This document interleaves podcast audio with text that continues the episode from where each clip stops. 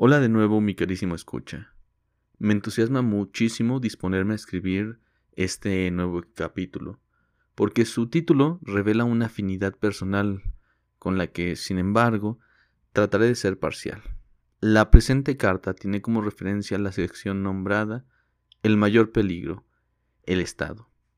Aquí Ortega y Gasset trata de señalarnos cómo es que se entiende el concepto de rebelión y también cómo se dibuja la relación entre el hombre masa y el Estado. Ya en ocasiones pasadas he podido compartir un poco de cuáles son las características del hombre masa. Esas características son, por ejemplo, su anonimato, su incapacidad para tomar decisiones por sí mismo, su superficialidad, su creencia de que pueden y deben opinar acerca de todo. Además, a este hombre masa se le ha presentado un mundo de abundancias, del cual se siente merecedor. Con esto también crea la idea de que el mundo está ordenado, naturalmente de ese modo, y, por lo tanto, ignora los elementos fundamentales que construyen a la civilización, llegando a creer que el dinero es el motor del progreso, y no solo del progreso, sino también de la civilización misma. Sobre esta noción tengo mis opiniones particulares. Pienso, por ejemplo, que el texto está escrito especialmente en contra del hombre europeo, muy a pesar de que su publicación tuviera lugar en 1929, durante el fascismo de Mussolini, además de que tiene un sentido de crítica especial para las élites aristócratas del régimen. Con esto no quiero decir que el texto sea infértil, solo que no responde a la realidad de otros países tan solo empezar por la abundancia, y que ésta sea uno de los móviles de la decadencia del hombre masa, eso da de qué pensar, pues el hecho de que la abundancia ni se da en todas partes y que tampoco es la única fuente del degenere de los aspectos humanos, es ya de por sí un, una problemática fuerte. Aún a pesar de esto, insisto en que sí hay, todavía, un espectro de la humanidad que se puede identificar bajo la caracterización del hombre masa, quizá más importante todavía. Un sentido en el cual esto es competente para el contexto latinoamericano y para el actual. En esta ocasión Ortega insiste con decir que este hombre masa es incapaz de actuar por sí mismo. Aquí se pone bien radical ha venido al mundo para ser dirigida, influida, representada, organizada, dice sobre el hombre masa. Pero es claro que esto no lo hace por sí misma, nos guía, nos influye y se dirige por sí misma. Necesita siempre de otro. Este otro es a lo que se le llama la minoría excelente.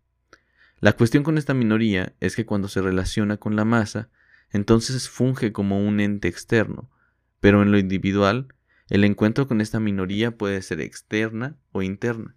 Si es externa, entonces se es parte de la masa, pues se sigue en la persecución de este mm, hombre excelente. Pero si por el contrario, el individuo encuentra en sí mismo a esta minoría excelente, entonces él mismo se vuelve un hombre excelente. Dicho de otro modo, él mismo se vuelve guía de sí mismo y en cierto sentido también dueño de sí. Aquí es donde el título de la obra se cobra sentido. La rebelión de las masas ocurre ahí donde el hombre masa trata por fin de actuar por sí mismo. Si esto pasa o no, no lo sabemos. Si ha de pasar en el futuro, tampoco lo sabemos.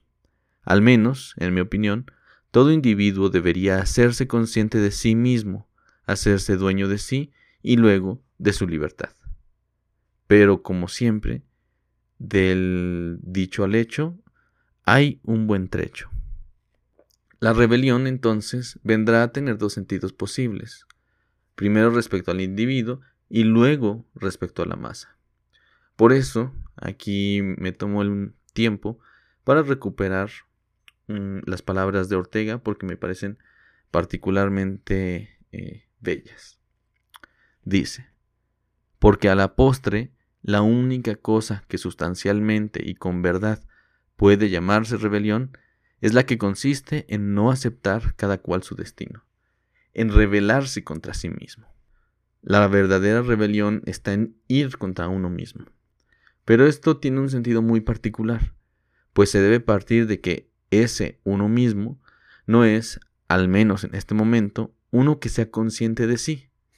Entonces, esta revuelta en contra de sí tiene el sentido más de ir en contra de lo que se ha hecho del individuo.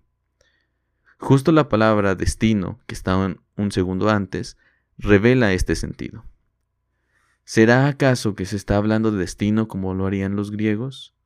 ¿Como esa predisposición imposible de cambiar por fuerza de los dioses? No, en realidad esta manera de hablar de destino me hace pensar más en esa serie de cosas que nos hacen ser y pensar de ciertas maneras, que además se crean desde fuera y que determinan. Pienso en la religión. Uno no nace creyendo en alguna doctrina en particular. Sin embargo, haberse desarrollado en un contexto específico en el que dominan las ideas católicas, entonces lo hacen a uno esclavo de esa doctrina y determina muchos aspectos de la vida. Es en ese sentido que pienso se está hablando de destino. Este sí está en las manos de las personas, pero solo en el momento en el que se hace uno consciente y se revela. Lo que quiero decir es que cuando uno se da cuenta de que existe un mundo posible más allá de los límites de lo que se ha aprendido, entonces empieza la revuelta.